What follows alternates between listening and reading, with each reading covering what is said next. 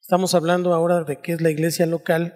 El punto de esta tarde es la gran comisión, entender un poquito más profundo la gran comisión, pero quiero poner el contexto y bueno, para mayor este, entendimiento hay que escuchar la predicación del miércoles, de este miércoles, de aquí de la zona y eh, es complementario a esto que les voy a dar. Pero bueno, primero y rápidamente, ¿qué es la iglesia local? ¿Qué es la iglesia local? Ya conocemos o entendemos la iglesia universal, también se le puede llamar invisible, la iglesia invisible, que es la universal, o la iglesia visible, que es la local. También se le puede llamar así. Entonces esta iglesia es una organización del Nuevo Testamento, aunque encontramos también en el Antiguo Testamento la congregación del desierto, así es como la llama la Biblia, refiriéndose al Israel natural. Así que la iglesia, las raíces de la iglesia están no solo en el nuevo, sino en el antiguo, y nace en el corazón de Dios. Pero vamos a entender un poquito la organización del Nuevo Testamento. Ya sabemos que la iglesia es un organismo, no es una organización, pero es un organismo organizado y entonces está compuesta por, anótenle si quieren anotarle, número uno, un grupo de creyentes en determinadas localidades. Es decir, estamos aquí en Yaute y entonces esta es la iglesia local de Yautepec. Somos parte de la iglesia universal. Ahora, estos creyentes son identificados por, número dos, su confesión de fe. Su confesión de fe. ¿Qué es lo que creemos? Tres, su vida disciplinada su reunión a la persona de Cristo. Siguiente,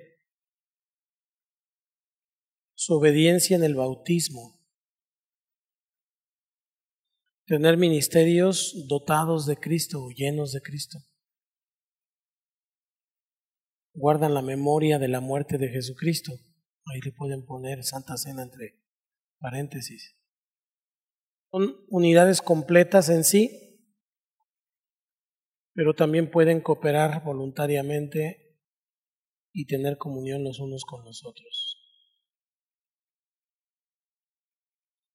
Entonces el libro de los Hechos nos da un cuadro del desarrollo de la iglesia local como debe de ser. Eh, ya estamos acabando el libro de los Hechos esta semana en los grupos familiares. Ya tenemos ahí los libritos.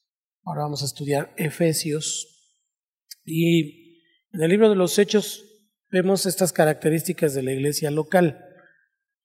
Primero, la iglesia local es, número uno, les voy a dar nada más el, el, capítulo y el versículo, pero todos son de hechos.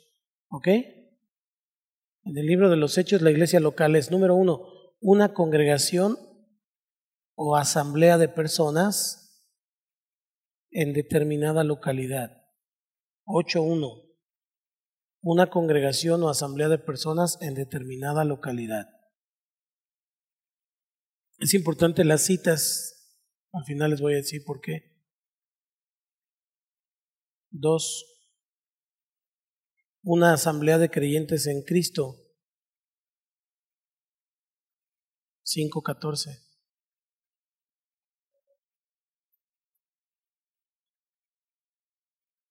Cinco catorce un lugar de enseñanza y disciplina. Un lugar de enseñanza y disciplina, 1126. Una unidad completa. Una unidad completa en sí con autoridad colectiva, 1522.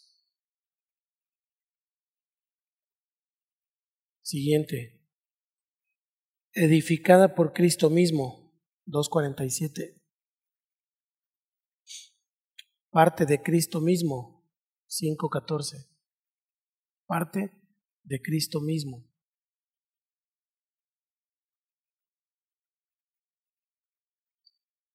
Un lugar en el cual el Señor, un lugar, un lugar en el cual el Señor, coma, no el hombre, coma, añade personas.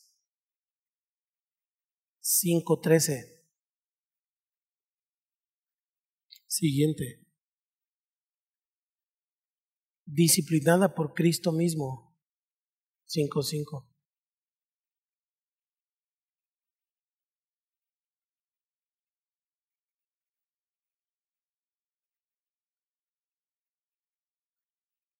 Una estructura, siguiente, una estructura que tiene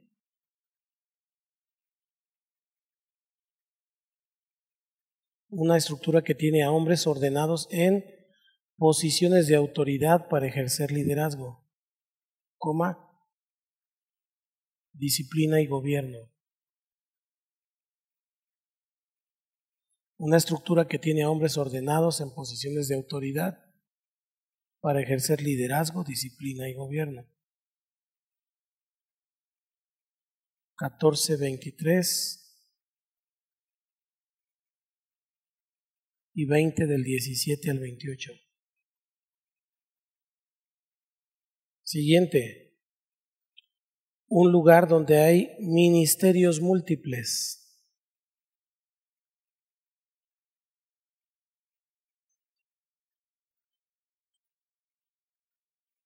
Trece uno, quince cuatro.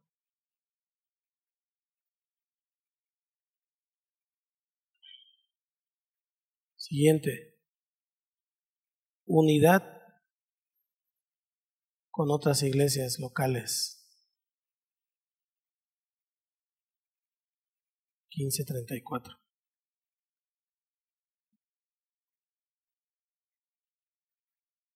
Un lugar establecido en la fe. 16.5.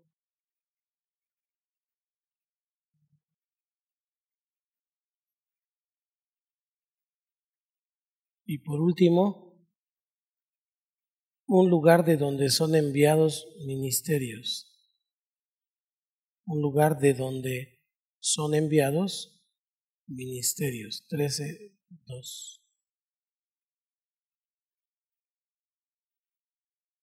Cuando vemos el libro de los Hechos, vemos la importancia que tiene la iglesia local para cada creyente que nace de nuevo y se ve muy claramente que ser miembro de una iglesia local es un resultado natural de recibir al Señor.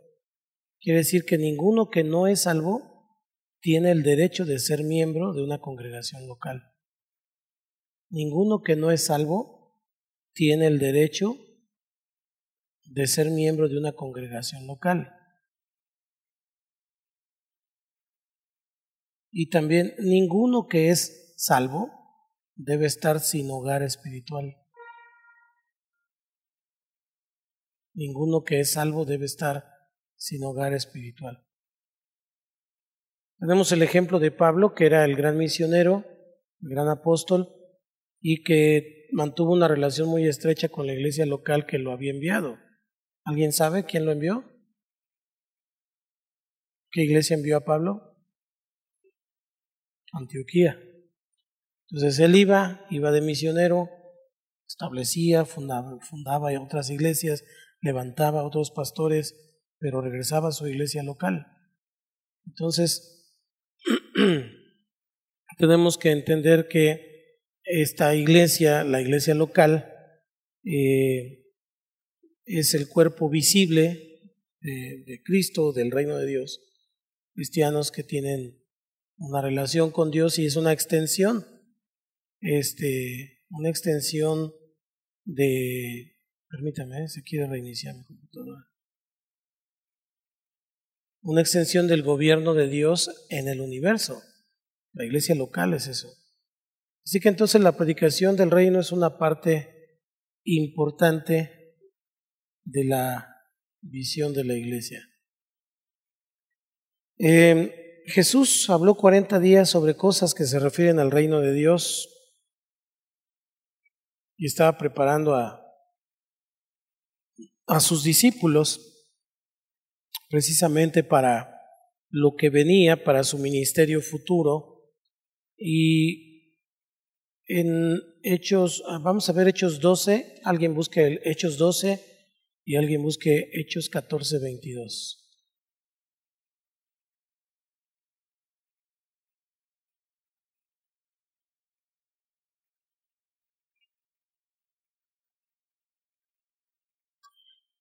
Cada uno de esos puntos que les acabo de dar lo expliqué en la predicación. Así que no me voy a detener ahí para que ustedes tengan la oportunidad de escucharla. Cada, cada punto de los, de los que les di arriba, que son en total 13, los expliqué en la predicación. Pero vamos a leer 8.12 y 14.22. ¿Quién quiere leer?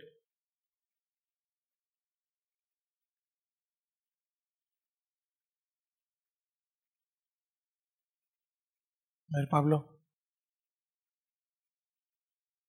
¿Quién tiene 812?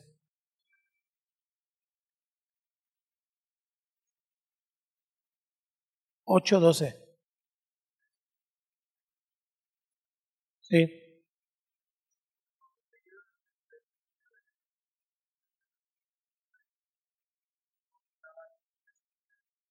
Ok. Ahora sí el 14, Pablo.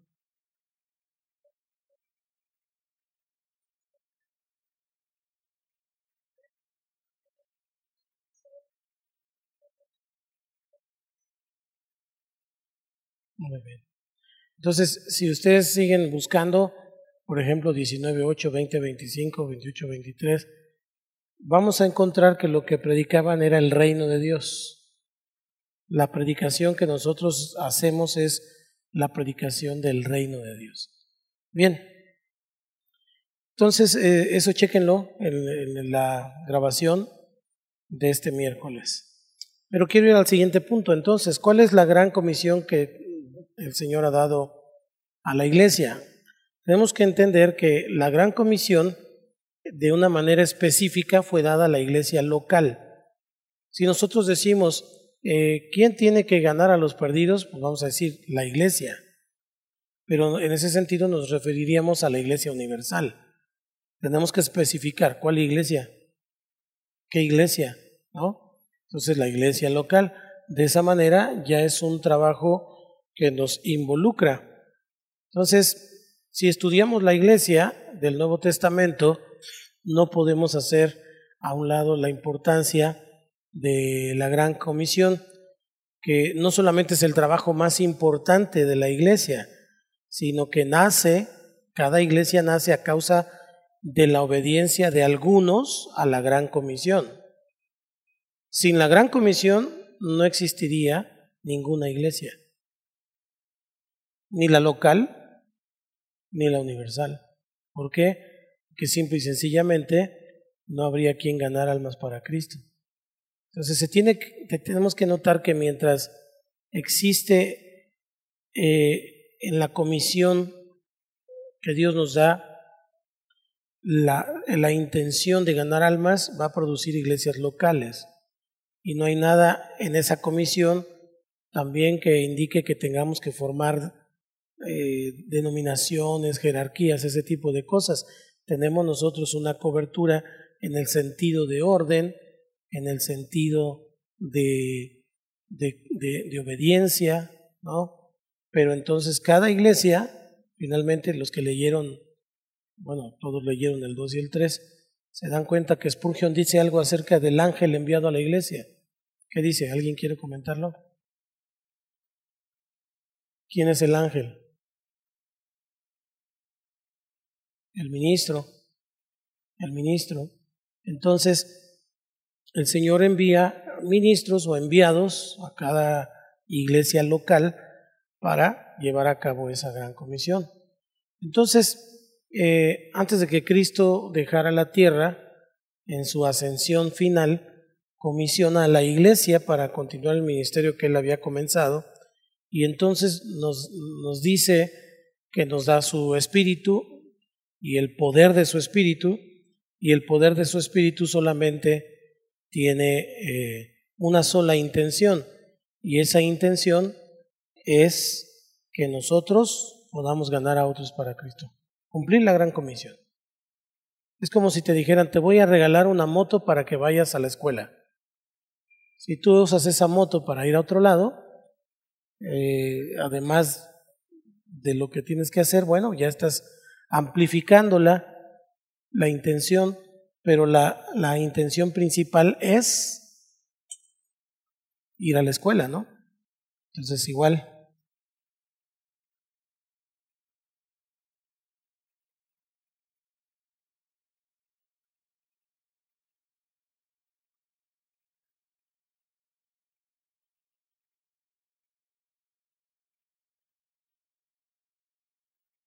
Vamos a nombrar un secretario de pilas porque... Así que entonces tanto Mateo como Marcos registran la comisión dada a los discípulos. Entonces yo lo que quiero esta tarde es que veamos cada frase de alguna manera para ver esta, de qué se trata esta gran comisión. Vamos a leer primero Mateo 28 del 18 al 20 y luego Marcos 16 del 15 al 20. En ambos está la gran comisión. Dice, y Jesús se acercó y les habló diciendo, Toda potestad me es dada en el cielo y en la tierra. 19.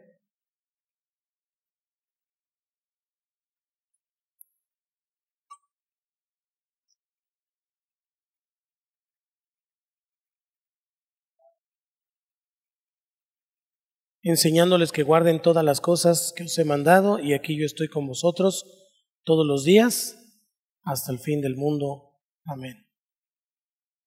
Vamos entonces ahora a Marcos 16 y vamos a leer del 15 al 20 comienzo. Y les dijo, id por todo el mundo y predicad el Evangelio a toda criatura.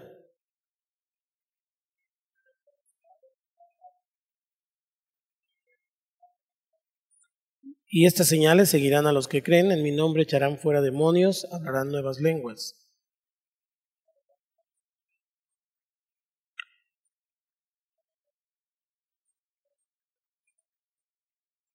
Y el Señor, después que les habló, fue recibido arriba en el cielo y se sentó a la diestra de Dios. Y ellos, saliendo, predicaron en todas partes, ayudándoles el Señor y confirmando la palabra con las señales que la seguían. Amén.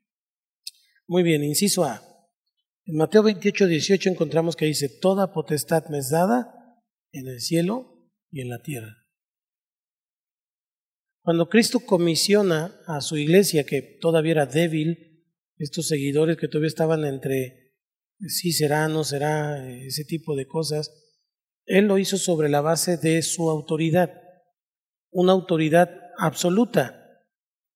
Es importante entender que es una autoridad absoluta, pero que esa autoridad absoluta está disponible para llevar a cabo ese trabajo, el cual el hombre solo no podía hacer requería la autoridad que Dios le estaba dando a través de Jesús. Entonces, nadie puede comenzar a suplir la necesidad del mundo ni entender los problemas del mundo a menos que entienda y eche mano de este recurso que hay en el Señor exaltado. Porque la autoridad que nos está dando como iglesia local es la del Cristo exaltado, el Cristo que ha resucitado del que venció a la muerte. Ya no es el Cristo humanado. Humanado es diferente a humanizado. Humanizado significa que es como un ser humano, pero humanado significa que tiene las características pero sin pecado. Entonces, este Cristo que, que está dando la, la autoridad a la iglesia nos dice exactamente, y ahora Marcos por eso los evangelios sinópticos son muy importantes porque son vistas distintas de diferente ángulo. Marcos nos da una definición muy práctica de las frases y, de los y de qué consiste este poder y de los recursos que tenemos disponibles en Cristo como iglesia local. Entonces, Cristo nos da poder en relación con, fíjense cómo, eh, en Marcos 16 vamos a encontrar esto. Eh, primero, sobre el reino espiritual. Anoten el reino espiritual. Marcos 16, 16 dice, el que creyere y fuere bautizado será salvo. El que creyere y fuere bautizado será salvo. Quiere decir que la iglesia local encuentra personas sin Cristo, los convierte, ellos creen, son salvos, se bautizan, se comprometen y entonces pasan del reino de las tinieblas al reino de Dios, al reino espiritual. Ese es un poder tremendo. Ese es un poder tremendo, ni los ángeles lo pueden hacer. El Señor se lo entregó a su iglesia. Los ángeles pueden traer un, un mensaje, pueden hacer algo, pero no pueden ganar un alma para Cristo. Esa es una autoridad dada única y exclusivamente a su iglesia. Segundo, sobre el reino eterno. Marcos 16, 16, la siguiente parte dice, el que creyere no será condenado. El que creyere no será condenado. Entonces el reino eterno es puesto a la disposición de las personas única y exclusivamente por medio de la iglesia. Quiero que vayamos viendo quiénes somos como, como, como representantes, como el cuerpo de Cristo. Por mucho tiempo no se ha tenido en alta estima a la iglesia, las personas del mundo, porque no entienden quién es la iglesia. Pero no lo entienden porque a veces ni los cristianos entienden quién es la iglesia. Y entonces los cristianos piensan que la iglesia es un lugar en donde podemos ir a darnos golpes de pecho y arrepentirnos de nuestros pecados y ya. Pero la iglesia es el poder más grande que existe en la tierra. Es la única que tiene el poder de Dios, es la única que tiene la autoridad de Cristo. Estamos viendo dos cosas, el reino espiritual y el reino eterno. Tercero, el reino satánico. ¿Alguien quiere leer Marcos 16, 17? ¿Quién lo leyó ahorita?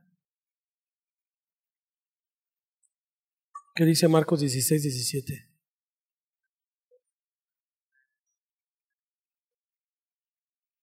Así es. Echarán fuera demonios, Marcos 16, 17.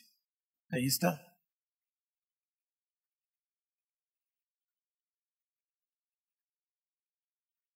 El reino satánico. Tenemos poder sobre los demonios. Dígame quién más. Dígame qué organización. Dígame qué gobierno del mundo. Dígame qué pueblo en específico tiene poder sobre los demonios. Hay sectas que tienen contacto con los demonios, pero no tienen poder sobre ellos. Nosotros sí. Cuatro. El reino universal el reino universal. Dice ahí 17, hablarán nuevas lenguas. Hablarán nuevas lenguas. Significa, en el reino universal, el Marcos 16, 17 también dice, hablarán nuevas lenguas. Significa que podemos tener lenguas, muchos de los que hablan en lenguas no saben ni en qué lengua hablan, ¿no? Yo, por ejemplo, no sé en qué lengua hablo, pero puede ser una lengua incluso perdida, pueden ser lenguas angelicales, puede ser un idioma como tal, puede ser una lengua, este, no, no, no idioma, sino lengua precisamente, que no es conocida, ¿me explico? De alguna tribu, de algún lugar. No sabemos, yo a veces cuando oro en lenguas y escucho, oigo que hablo como, como, árabe, como no sé qué oigo. No sé ustedes qué se oyen. Y algunos si nomás oran Arabababasei, esa es una canción de un individuo. Y ya dicen que hablan en lenguas, ¿no? O Rambo saca la bazuca y se inventan. Entonces, pero, pero el punto es que tenemos eh, el poder sobre el reino universal. Siguiente, cinco. El reino animal. Como dice el 18? Marcos 16, 18. Marcos 16 también es la, la gran comisión, ¿eh? Marcos 16, 18.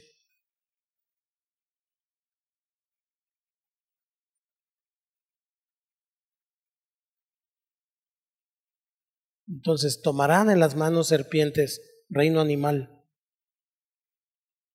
Reino animal. No eres tú quien tiene que tenerle miedo al perro. Es el perro el que se tiene que sujetar. ¿Sí me explico? Entonces todo eso la humanidad lo ha perdido. Lo ha perdido, ha decaído.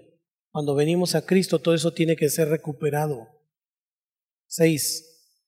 El reino mineral reino mineral. Ahí mismo está en Marcos 16, 18. Si bebieren cosa mortífera, no les hará daño.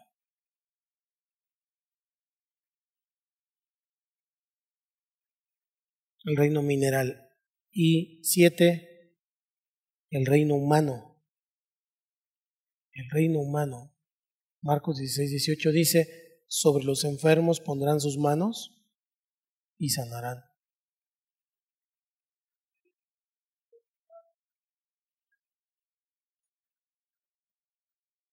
Está implícito, está implícito.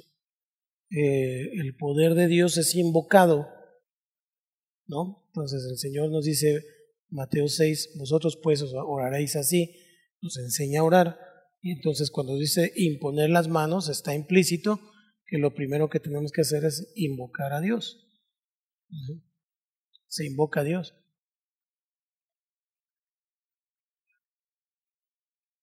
Santiago. Sí, ya Santiago hace esa expansión. Sí. Entonces, fíjense qué interesante que Marcos nos da un cuadro prácticamente gráfico de lo que significa toda potestad. Jesús viene con la iglesia y dice, toda potestad me es dada. Toda potestad es un resumen de lo que les acabo de, de decir sobre estos reinos.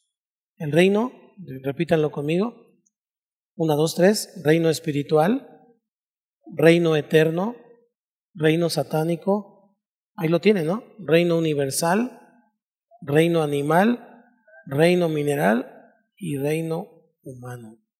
Toda potestad, toda potestad. Ahora piénsalo un momento, yo quiero que nos caiga el 20. Piénsalo un momento. Generalmente estamos temerosos de todo esto. Tenemos miedo de los espíritus, no sabemos si vamos a ir al cielo o no vamos a ir, eh, le tenemos miedo al diablo, eh, no sabemos muchas veces si Dios nos envía a algún lugar, hablando del reino universal, qué vamos a hacer, qué vamos a decir, eh, qué palabras vamos a tener. Dios nos dio autoridad sobre eso. Reino animal, hablando de la naturaleza, el reino mineral y el reino humano. Entonces, cuando nosotros llegamos a entender esto, no, podemos entender el poder que le fue dado a la iglesia por medio de Cristo. Y ese poder es para llevar a cabo su ministerio en la tierra. Pues generalmente no entendemos ese poder que Dios ha puesto en las manos de su pueblo. No entendemos ese poder. Si, si lo entendemos, entonces no tendremos temor de nada. Pienso si alguien llama y te quiere amenazar, o alguien te amenaza, y tú tienes toda la potestad. ¿Te agüitas? Yo no. Me han llamado, me han llamado. han querido amedrentar y amenazar. Y les digo que los que se van a morir son ellos. Que yo de por sí ya me quiero ir al cielo y que no tengo ningún problema. Entonces, Marcos es, es, es muy interesante porque para encontrar este cuadro de todo lo que se menciona en este pasaje de Marcos, dice Jesús en Mateo 28, 19 también, por tanto, id a ser discípulos a todas las naciones. Entonces, ese es el primer mandamiento que eh, le da a la iglesia El primer mandamiento es dado por Jesús a la iglesia aquí. Ir por todo el mundo y, hacer discípulos a todas las naciones. Marcos dice ir por todo el mundo y predicar el Evangelio a toda criatura. Marcos 16, 15, pero es lo mismo. Entonces los pensamientos que están contenidos en estos versículos indican que tenemos que predicar el Evangelio con la intención de hacer discípulos. Nuestra función como iglesia no es solamente que la gente se salve, no somos la cruz roja espiritual. Dios no está interesado en un grupo de bebés espirituales débiles, aunque tenemos todos que empezar por allí, todos tenemos que empezar por allí. Él no está buscando un cuerpo de creyentes que se queden la mayor parte de su vida cristiana eh, un pasito para adelante y un pasito para atrás. Y avanzan tatito y luego se vuelven a regresar. Dios no quiere eso. Él quiere discípulos que estén dispuestos a dejar todo y tomar su cruz para seguirlo a Él. Esa es la realidad. Esa es la realidad. Pero para que esto suceda, entonces no tenemos que esconder el precio de lo que cuesta seguir a Cristo. Que muchas veces engañamos a la gente. Estamos malbaratando el Evangelio. Estamos diciendo, mira, el Señor te puede ayudar, el Señor te va a curar, te va a sanar. Es mejor decir, te puede. Si Él quiere, te puede sanar. Si Él quiere, si está en su voluntad. Si no está en su voluntad, esa enfermedad es para que tú te conviertas. ¿Sí me explico? Entonces, tenemos que dar a cada uno la oportunidad de considerar el precio. Hablarles con la verdad. Oye, ¿y es difícil seguir a Cristo? Sí. Sí es difícil. Porque la, la, la gente lo que hoy quiere es un mundo color de rosa. Un mundo de caramelo en donde sus necesidades se satisfagan inmediatamente, donde no tengan que pagar un precio por eso. La gente quiere sanidad sin compromiso con Cristo. La gente quiere prosperidad sin diezmar y ofrendar.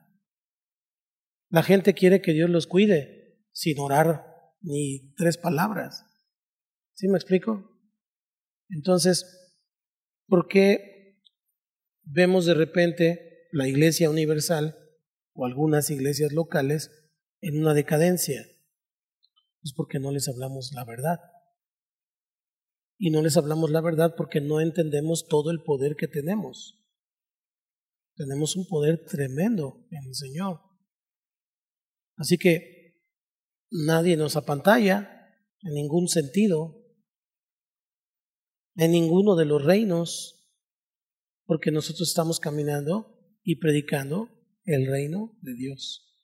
Y el reino de Dios está por encima de todos estos reinos que ahorita acabamos de ver de una manera muy simple, ¿no? Pero la palabra de Dios está por encima de cualquier palabra. El nombre de Cristo está por encima de cualquier otro nombre. El pueblo de Dios está por encima de cualquier otro pueblo.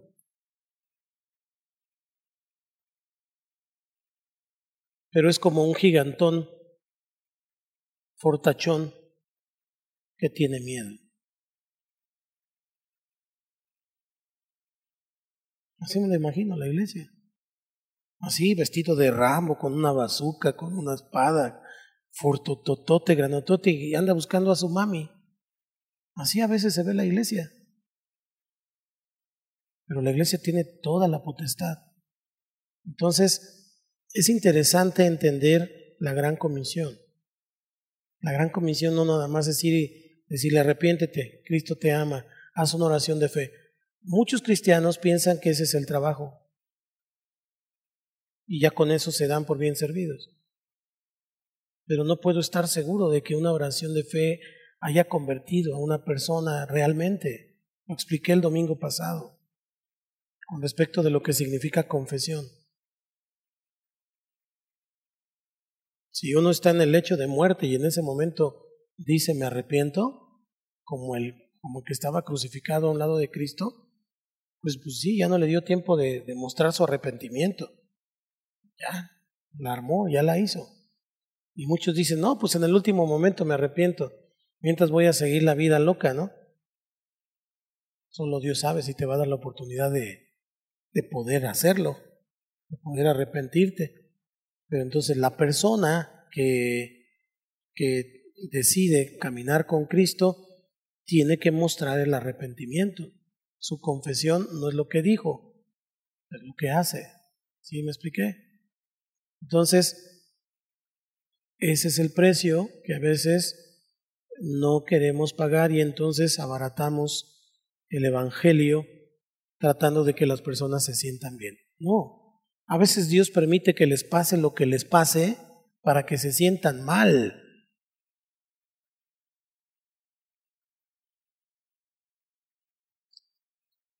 Dios les da y nosotros le queremos sobar.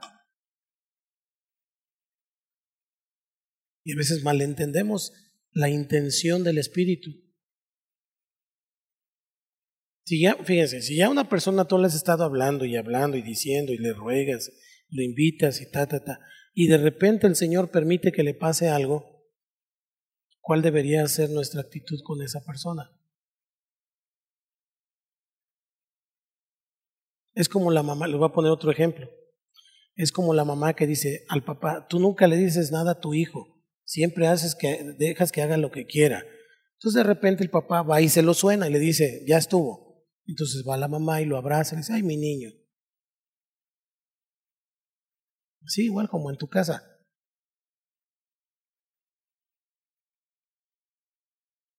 Así lo hacemos en la iglesia.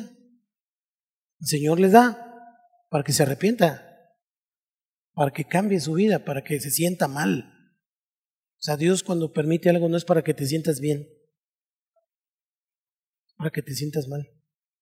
Y vamos los cristianos y decimos, no te preocupes, mira, Dios es bueno. Y Él, sí, ok, ok. Teológicamente eso es correcto.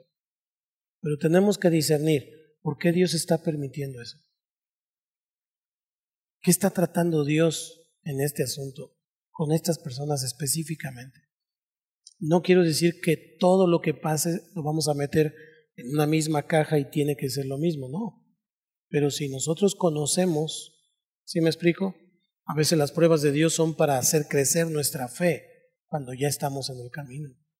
Pero cuando una persona no tiene fe y Dios permite que pase algo es para que tenga fe, para que se arrepienta. Y en ese sentido, entonces nosotros eh, tenemos que entender que es Dios el que da el crecimiento. Le voy a poner entonces, voy a volver a la misma analogía. Ese hijo al que papá se lo zumbó porque su mamá está molestando todo el tiempo que se lo zumbe y luego va y le soba a la mamá, ¿creció el hijo? ¿Aprendió algo? No. O tal vez sí. Sí aprendió.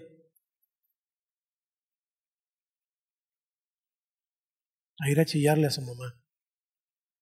Aprendió cómo manipular en el mundo. ¿Por qué? Pues ya sé cómo le hago. Al rato mi mamá de remordimiento me va a dar más de lo que estaba pidiendo. Y entonces, eso pasa en la iglesia. Cuando no entendemos qué está pasando con la persona. Entonces, cada uno tiene que mirar ¿Qué está pasando con alguien? Y a veces es muy importante dejar crecer a la gente. A veces es, ayuda más el que no estorba los planes de Dios. Yo entendí eso hace mucho tiempo y probablemente yo no soy una persona que está muy, muy encima, muy encima. De hecho, los pastores saben que les doy mucha libertad para que ellos hagan su trabajo en la zona. Pero así soy, yo entendí eso. Yo, yo, yo entiendo que cuando Dios trae un trato o está dejando que alguien pase algo, pues es porque Él es el maestro, Él les está enseñando. ¿Qué es, ¿Cuál es mi postura? Un acompañamiento. Estamos orando. Vamos a estar orando. Que Dios haga su voluntad. Sé que Él puede cambiar esa circunstancia pero aprende de esto. ¿Qué es lo que Dios te está enseñando? No voy a ir a engañarlo, no voy a decirle, este es un ataque del diablo, porque muchos dicen eso. Ay, diablo cochino. El diablo dice, ¿yo qué? Yo ni me metí. Pues es Dios el que está tratando con las personas. ¿Sí me explico? ¿De dónde saco esto? Toda potestad nos ha sido dada. Entonces, si el diablo no me puede hacer nada ¿quién, y hace algo, ¿quién lo permitió? Dios. Si una persona no me puede hacer nada y alguien me hace algo, ¿quién lo permitió? Dios. Y así, chéquele con cada uno de los reinos. ¿Quién lo permitió? Dios. ¿Con quién es el asunto a tratar? Con Dios. Nuestro pleito no es contra carne ni sangre. ¿Sí? Entonces es ahí en donde tenemos que comprender, ir analizando la gran comisión. Vamos a ir a otro versículo. Mateo 28, 19, por favor.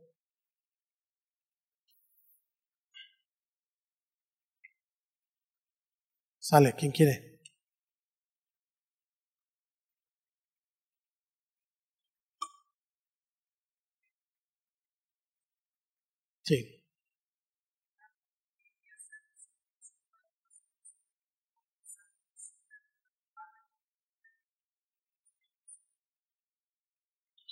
En el nombre del Padre, del Hijo y del Espíritu Santo. ¿Cómo es fundada una iglesia local? Las personas de cierta área reciben a Cristo y luego se identifican con el nombre, que es sobre todo nombre, con Jesucristo. Y entonces cuando se identifican, se bautizan. Se bautizan unidos en el nombre del Padre, del Hijo y del Espíritu Santo porque tienen un interés común. ¿Cuál es el interés común? Seguir a Jesús. Entonces, este acto de iniciación podemos llamarlo de esa manera, es, un acto de obediencia y de identificación con Cristo. Y Cristo es la principal piedra del ángulo del fundamento de la iglesia local.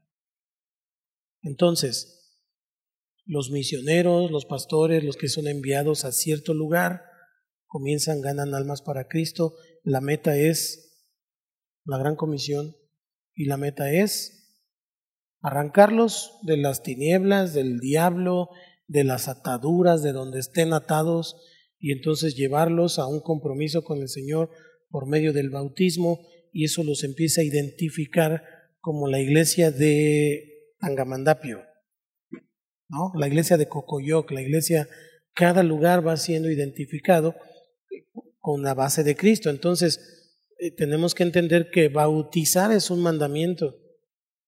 Todas las personas que son cristianas no tienen la opción de no bautizarse. Bautismo es parte de la comunión con Cristo, al igual que la Santa Cena. Pero deben bautizarte, bautizarse. Por supuesto que no es lo que salva, pero fíjense cómo es que aplica. Una persona que hace su oración de fe hace 20 años y no se ha bautizado, ¿en realidad ha creído en Cristo?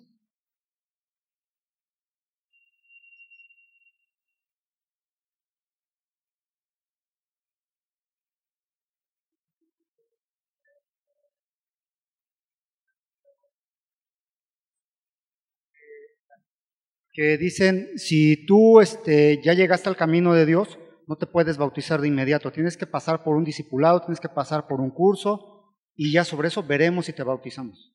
Me he enterado de varias iglesias, entonces aquellos están torciendo esa cuestión, ¿no? Las iglesias, las iglesias tradicionales, la bautista, por ejemplo, eh, ven el bautismo como parte esencial de la salvación, pero no lo es. Nosotros vemos que Pedro estaba predicando y ese día se bautizaron. ¿Dónde está el bautismo? Vemos que Felipe es enviado por el Espíritu Santo y pasan por un río y ahí mismo se bautiza. Entonces, si somos bíblicos, el bautismo es en el momento en que la gente cree. Ahora, ¿por qué estas iglesias históricas eh, pusieron esos requisitos, por así llamarlos? Recordemos que en el tiempo de la decadencia de la iglesia, viene la reforma, pero finalmente la iglesia se había convertido en el lugar de la política nacional, en el lugar en donde se podía obtener posesiones, ¿sí? los nombraban eh, eh, duques, arzobispos y, y todo lo demás, todo confluía y convergía en la iglesia. Mucha gente después de la reforma tenía todavía sus mañas. Por ejemplo, Martín Lutero nunca dejó de dar misa. Nunca. Simple y sencillamente, él cambió lo que enseñaba, pero su liturgia prácticamente fue la misma. La reforma entonces fue trayendo cambios generales y hasta llegar al día de hoy. Esas iglesias históricas, por seguridad de falsos creyentes, muchos infiltrados pusieron eso como, como ver hasta qué momento. Sin embargo, las iglesias históricas nunca han querido cambiar sus formas. Entonces, hasta el día de hoy están así. Nosotros, por ejemplo, hace algunos años la norma para entrar a los cursos eran seis meses. Seis meses. Hoy lo que yo pienso es que deben entrar. Las visitas, empezar a venir a la iglesia y entren a los cursos. Tenemos que acelerar el, asunto, porque la información y todo lo demás del mundo nos ha ganado. Entonces, si nosotros no modificamos, no podemos avanzar ni competir en el sentido de la atención de la gente. Entonces las iglesias tradicionales no han cambiado nada y así van a seguir. Entonces, eh, lo bíblico es lo que hacemos. Lo bíblico es, en cuanto creíste, si crees, bien puedes. ¿Ya? Entonces, es un mandamiento. Una persona debe bautizarse, decía yo. Si una persona tiene 20 años de cristiano y no se ha bautizado porque dice que no le ha nacido, entonces déjeme dudar que haya nacido de nuevo. Porque el bautismo es la evidencia de lo que ha pasado por dentro. Entonces, no es una opción. Todos los que en verdad han dado su vida a Cristo van a querer ser obedientes al mandamiento del Evangelio. Y el mandamiento del Evangelio es bautícese cada uno.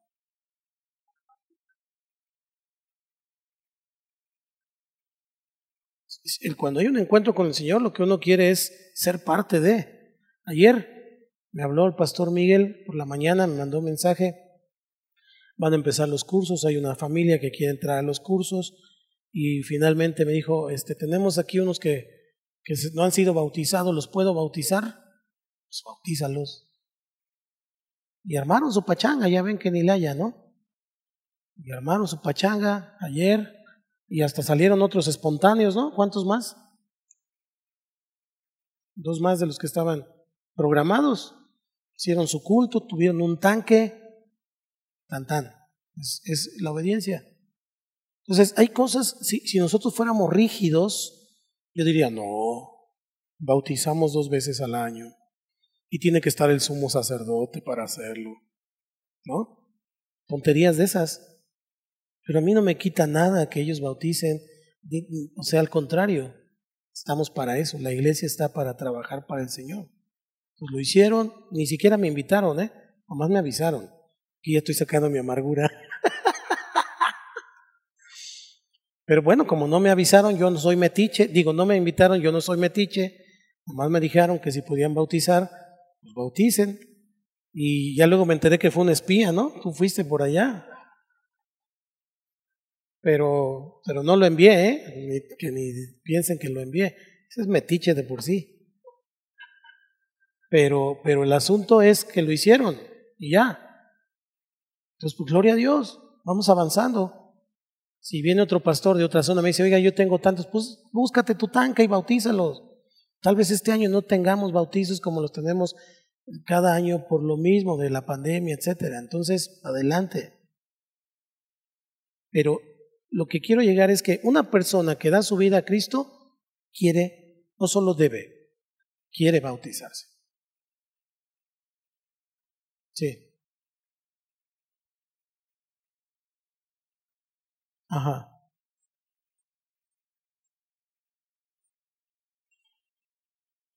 Que vaya a otra congregación a bautizarse. Pues si hablamos de la iglesia universal, todos somos la iglesia de Cristo. Ahora, bíblicamente, no tiene que ser un pastor el que bautice. Lalo te puede bautizar a ti. Cualquier hermano puede bautizar a otro hermano. Bíblicamente. Bueno, lo hacemos por orden, lo hacemos para darle una, un orden al organismo y entonces lo hacemos los pastores para darle una solemnidad también. ¿Sí me explico? Pero entonces, si hay un hermano de otra congregación y te dice, Octavio, nunca me han bautizado, mi pastor no cree en el bautismo, no me quiere bautizar, tú bautízalo en el nombre del Padre, del Hijo y del Espíritu Santo. Tan ¿Ya? No hay más. Entonces, muy importante. Mateo 28, 20. Ahí hay agua, ¿eh? Hermanos, háganme el gasto porque pues, si no, en balde la ida a traerlas, ¿va? Mateo 28, 20.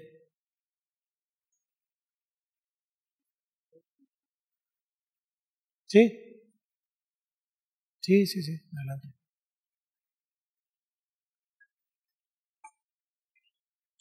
De hecho, tenemos buena distancia, quieren quitarse el cubrebocas, no hay, problema.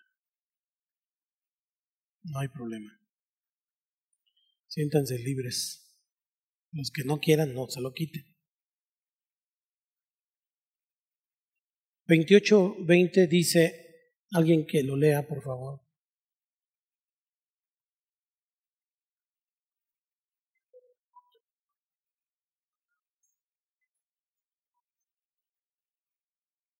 Siguiente cosa, Jesús nos dijo que enseñáramos. La palabra didasco o didascalia significa instruir en doctrina, eso significa que guarden todas las cosas que os he mandado. Entonces, aquí lo que quiero definir, porque ya han tomado el curso Josué y eso, pero quiero definir que Dios no, no se interesa en solo salvar a la gente. Si lo único que hacemos es evangelizar al mundo, entonces no hemos cumplido la gran comisión. Dios quiere que enseñemos e instruyamos a todas las naciones en doctrina. ¿Se acuerdan de Billy Graham, un gran evangelista del siglo pasado? Llenaba estadios. Pero él entendía esto. Él iba y, evangelizaba. Pero cada cruzada tenía que hacerse con los pastores de la ciudad. Porque de nada servía que la gente hiciera una oración de fe y se quedaran desbalagados. Entonces cada cruzada se hacía de acuerdo con las alianzas con los pastores de la ciudad para que ellos y su equipo estuvieran listos para disipular a la gente. ¿Sí? Porque si no iban a quedar un trabajo en vano. Entonces, Dios quiere que enseñemos e instruyamos todas las naciones en doctrina. ¿Por qué? Porque Él quiere tener una iglesia gloriosa, sin mancha, ni arruga, ni cosa semejante. O sea, ese es su deseo, ese es su anhelo. Por eso nosotros tenemos que enseñarlo. Eso está en Efesios 4, 12 al 13. Y Él quiere también que lleguemos a la unidad de la fe. Ahora, no podemos cumplir este mandamiento solamente con hacer un culto evangelístico, con repartir tratados, con, con un mensaje de radio, un café con Dios. O sea, eso solamente es parte de, pero no se puede cumplir la gran comisión. ¿Sí me explico? Entonces, esta gran comisión tiene que, para que se cumpla, tiene que haber iglesias locales plantadas que toman en serio el mandamiento del Señor de ir a ser discípulos. Entonces tiene que haber un lugar donde las nuevas plantas puedan ser alimentadas y regadas. Por eso existe el templo. Por eso existen las casas en donde tenemos grupos familiares. Por eso establecemos zonas para que esas plantas puedan estar allí creciendo y finalmente puedan tener una vida cristiana normal. Bebés recién nacidos en Cristo tienen que tener un hogar donde puedan ser alimentados y establecidos en la fe. Dice el Salmo 68, 6, Dios hace habitar en familia a los desamparados, saca a los cautivos a prosperidad, mas los rebeldes habitan en tierra seca. Entonces, tal como en, eh, en los tiempos de Jesús, la sinagoga era un lugar de aprendizaje, de instrucción para los judíos, la iglesia también es un lugar de instrucción de la palabra de Dios. La iglesia es ese lugar donde se enseñan todas las cosas mandadas por Cristo, no solo en el templo, sino en las casas, en las zonas, cuando hay un contacto persona a persona, porque tú y yo somos la iglesia. Entonces la misión de la iglesia, la misión de la iglesia va mucho más allá del evangelismo. Ahora pensemos, si nosotros ponemos en un porcentaje en la vida de los cristianos el evangelismo y el discipulado, y vemos en este parámetro ambas como columnas, ¿a dónde estaría nuestro evangelismo como iglesia y hasta dónde estaría nuestro discipulado como iglesia? Piensen. ¿No? A veces ni la primera parte hacemos, que es evangelizar. A veces nos esforzamos por dar la segunda, pero no están, no llegan, no tienen tiempo, no llegan al grupo, no llegan a la zona, no llegan a la iglesia, el discipulado es importante. Entonces es bien complejo. Por eso la iglesia tiene que enseñar lo que, lo que el Señor dijo, los mandamientos y las doctrinas de Cristo, tal como son, sin tratar de suavizar, sin diluir el mensaje. El siervo del Señor tiene que ser amable, pero no tiene que diluir la palabra de Dios las doctrinas como son y como van, para que la gente entonces le mida y sepa lo que es caminar con Cristo. ¿Por qué está estresado un líder muchas veces? El mayor estrés que yo he visto en un líder ni siquiera es por enseñar, ni siquiera es por el servicio.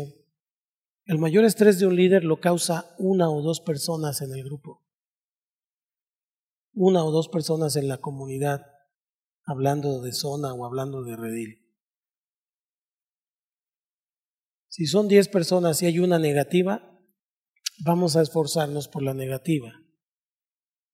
Y vamos, nuestra atención, nuestro enfoque, vamos a estar preocupados, vamos a estar pensando cómo le hacemos con este. Voy a hablar y nada le parece, todo el tiempo está echando bronca y hasta anda buscando qué palabras va a usar para caerle bien al individuo y no se moleste o no empiece a despotricar porque me va a echar a perder a todos estos. Entonces, el estrés es esa persona.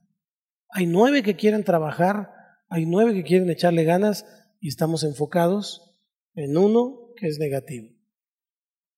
¿Qué hay que hacer con ese que es negativo?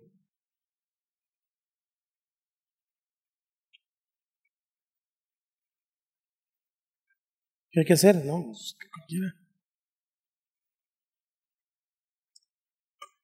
¿Expulsarlo?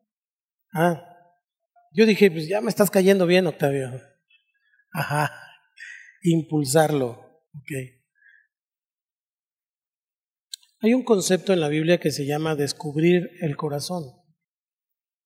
Hace muchos años, eh, pidiendo un consejo, un compañero pastor de área nacional, me dijo, descúbrele su corazón.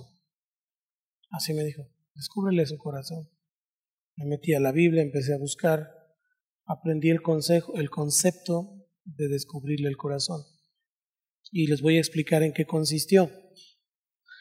Era una persona que todo el tiempo estaba hablando con otras personas y el Espíritu Santo además de que Dios me ha dado discernimiento de espíritus, el Espíritu Santo literalmente me decía que estaban hablando de mí. Y cuando yo pasaba me decían, está acá, está. Así. Y más coraje me daba porque yo sabía. Y no sabía porque oía, sino porque el Espíritu Santo me lo decía. Entonces, un día le dije, ven, quiero hablar contigo. ¿Tú crees que yo no sé que estás hablando de mí? ¿Tú crees que yo no sé que cuando te reúnes con las personas estás hablando de mí? Porque si crees que no lo sé, estás equivocado. El Señor me dice, lo disierno en el Espíritu. Así que arrepiéntete, porque si no lo haces, Dios te va a enviar un mensajero, Proverbios, y ese mensajero no es muy agradable. Ese mensajero puede ser cualquier cosa. Pues no, no fue como amenaza, simple y sencillamente fue la, lo que dice la escritura. Cuando le descubrí su corazón, cuando se dio cuenta que yo sabía y que él pensaba que me engañaba, finalmente su cara cambió, se distorsionó, obviamente lo negó. ¿Cómo cree? No, sería incapaz y un montón de cosas. Pero finalmente le descubrí su corazón. ¿Me explico? Eso es lo que hay que hacer. Eso es lo que hay que hacer.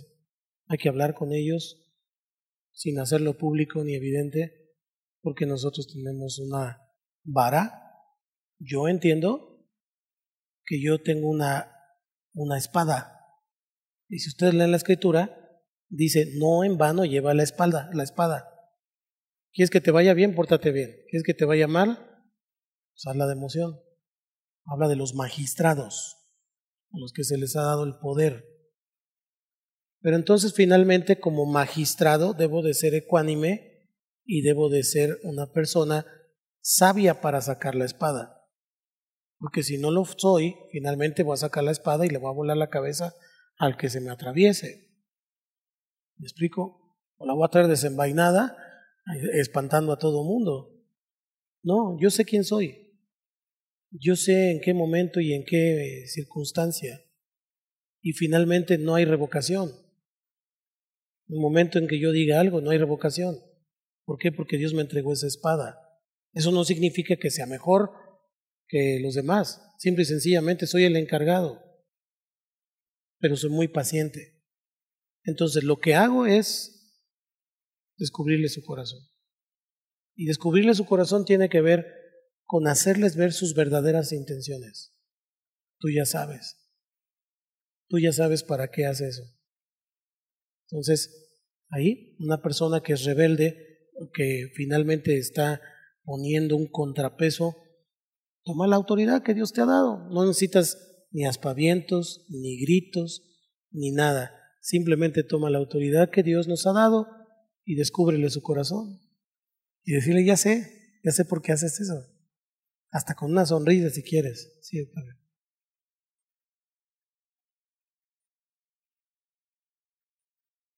Sí. Cuando causa división. Cuando hay, cuando hay causa de división, sí. Así es. Es como la, la cirugía mayor en el cuerpo de Cristo. Cuando hay un cancerito por ahí, hay que chispar la bolita antes de que infecte todo el cuerpo. Ahora, hablando de eso, como pastores de zona, como supervisores o encargados de ministerio, son, eh, están autorizados para acompañar eso. Quien finalmente decide una expulsión o una disciplina es su servilleta. Tenemos que ir, que estar enterados. ¿Me explico? Hay una persona que finalmente no, ya le hiciste como de todo y no se puede. Ok, canalícenla conmigo. Vamos a decir esto, yo soy como el último eslabón de la cadena. Si nomás no agarra la onda, échemelo. Y si conmigo no agarra la onda, tomaremos decisiones. ¿Sí me explico? Por eso yo siempre les decía antiguamente a los hermanos de la iglesia, pero se malentendió, así que ya no lo digo. Yo les decía, todos quieren hablar conmigo, pero no saben que hablar conmigo se trata de la última situación. Pero está bien, pueden hablar conmigo los que quieran. Mientras que si hablan primero con su líder, con su supervisor, con su pastor de zona, van acolchonando el asunto, ¿me explico? Pero cuando quieren hablar conmigo directamente, pues ya no hay para dónde más. Mientras que tanto su líder como su supervisor como su pastor de zona lo pueden aliviar antes de que llegue conmigo. ¿Sí me explico? No me entiendo. Y entonces, eso algunos lo toman a mal. No, no puedo hablar con el pastor. Que... Cáiganle entonces. Así es. Ya no hay para atrás. ¿Es sí o no? Sí, vas abogando, vas, vas ahí, vas litigándolo, ¿no? Hasta que llegue finalmente a, a la decisión final. Entonces, muy importante enseñar los mandamientos y doctrinas de Cristo. Es importante nosotros conocer la palabra. Porque qué rápido se va el tiempo. Mateo 28, 20 dice aquí, yo estoy con vosotros todos los días hasta el fin del mundo. Separados del Señor no tendríamos entonces ninguna esperanza de poder cumplir el mandamiento de la gran comisión. No, no tendríamos la, la, oportunidad. Entonces necesitamos que el Señor nos ayude. Eh, cuando nos paramos en Cristo, eh, cuando estamos parados firmes en Cristo, que es la, la roca, la principal piedra del ángulo, podemos decir como Pablo, el Señor es mi ayudador, no temeré de lo que me pueda hacer el hombre. Muchos eh, eh, ministros jóvenes de repente tienen temor de lo que pueda hacer el hombre o de lo que le puedan contestar las personas, en fin, pero es la presencia de Cristo en medio de nosotros, dice, donde estén dos o tres congregados en mi nombre, yo estaré en medio de ellos, es lo que hace la iglesia, y la iglesia es un lugar de poder y autoridad. La iglesia es un lugar de poder y autoridad. Si alguien hace a un lado el poder y la autoridad, entonces finalmente no está entendiendo lo que es la iglesia. ¿Y por qué me tiene que decir el pastor a mí lo que tengo que hacer? ¿O por qué me tiene que decir mi hermano, el hermano lo que tenga que hacer?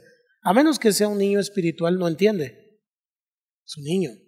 Pero si ya es un berijón, como decía mi abuelita, como ustedes y como yo, ¿no? Y todavía está preguntando por qué, pues no ha entendido de qué se trata. ¿De qué se trata la iglesia? La iglesia es un lugar de poder y de autoridad. Mateo 18, 20. Entonces, Jesús ha prometido estar con nosotros. Siempre me he preguntado, cuando está el que está predicando, no solo yo, los que han predicado, cuando está ahí el que está predicando o el que está orando, ¿Por qué la gente se para y lo deja hablando como tonto solo? ¿Porque le toca vender? ¿Porque le toca hacer esto? ¿Le toca hacer lo otro? Mi pregunta es, si vieran a Jesús ahí parado, ¿harían eso? ¿Lo harían? Pínselo. Hasta que el Señor les dijera, estamos despedidos. Pero como no lo ven, entonces no le toman la importancia. La iglesia es un lugar de poder y autoridad. Porque donde están dos o tres congregados en mi nombre, ahí estoy yo en medio de ellos. Hemos perdido esa solemnidad en el culto. Mucho porque ahora tenemos otro culto y vamos entrando, pero de todos modos muchos se paran antes de tiempo. Obsérvenlo este domingo que viene. Y cuando digo bendiciones, uh, pues uno les escosen las patitas por salirse. Y si son las ofrendas, más todavía, rápido, se pelan. Sí. Sí. Sí. Pienso que no es con intención. ¿Sí me explico? O sea, las personas que lo hacen no lo hacen con intención. Pero el punto es la ignorancia. Hay una hermana que se sienta hasta acá adelante, a un lado de la cámara, y se trae a un viejito que se lo sienta con él hasta aquí. Y tres veces al culto se paran. ¿Por qué no les dicen nada? Antes yo les decía desde el púlpito, este domingo sí dije, oigan, veo mucho movimiento. No sé en cuál culto fue, si en el 2 o en el 1. Dejé de hacerlo porque de repente la gente se ofendía pero sí me ofenden a mí.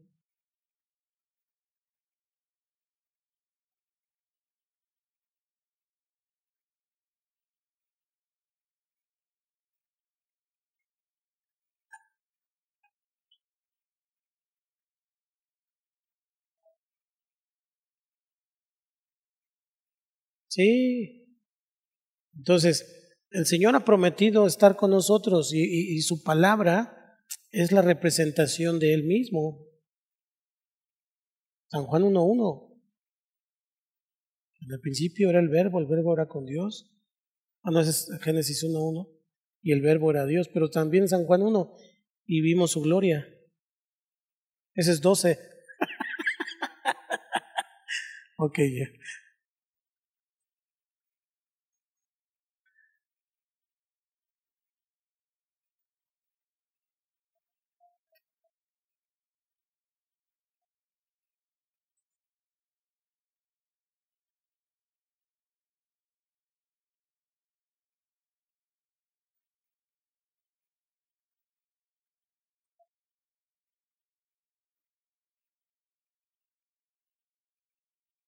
En ese aspecto, el, super, el, el, para no meterse en broncas, tiene que ir con el encargado de culto. En este caso, el pastor encargado de culto o el supervisor encargado de culto y comunicarle, ese niño está en Facebook. De manera amable, el encargado de culto, no el ujier, para no crear enemistades. El encargado de culto, que es la autoridad, va y le dice amablemente, estás en Facebook, pon atención, estás en la iglesia. Ya. A eso es a lo que me refiero, no abaratar el Evangelio. ¿Sí? Quien sea. Así sea Santiago o Adriana, quien sea. Hay que hacerlo. Porque estamos hablando del Señor. ¿Sí me explico?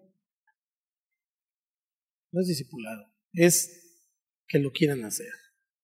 Es, es una simple lógica. Si tú vas al cine, ¿te estás parando a cada rato ir al, al baño? ¿O esperas hasta que acabe la película? Pagaste un boleto y te esperas hasta que acabe la película. Ahora, si estamos hablando con alguien, hay una cita, hay una junta, hay una reunión, y tú te paras a cada rato, es una falta de respeto. Es, es lógica, es, es sentido común. A veces ni siquiera es tanto porque esté el Señor, ¿no? Aunque es el asunto principal. Pero aunque no tengan discipulado, es sentido común. Es educación. Así es. En la escuela no, el chamaco no se puede parar y decir y salirse al baño, tiene que pedir permiso, ¿no? Entonces, necesitamos entender eso. Ya vamos a terminar con esto, aunque no he terminado yo con esto. Pero eh, la próxima semana seguimos.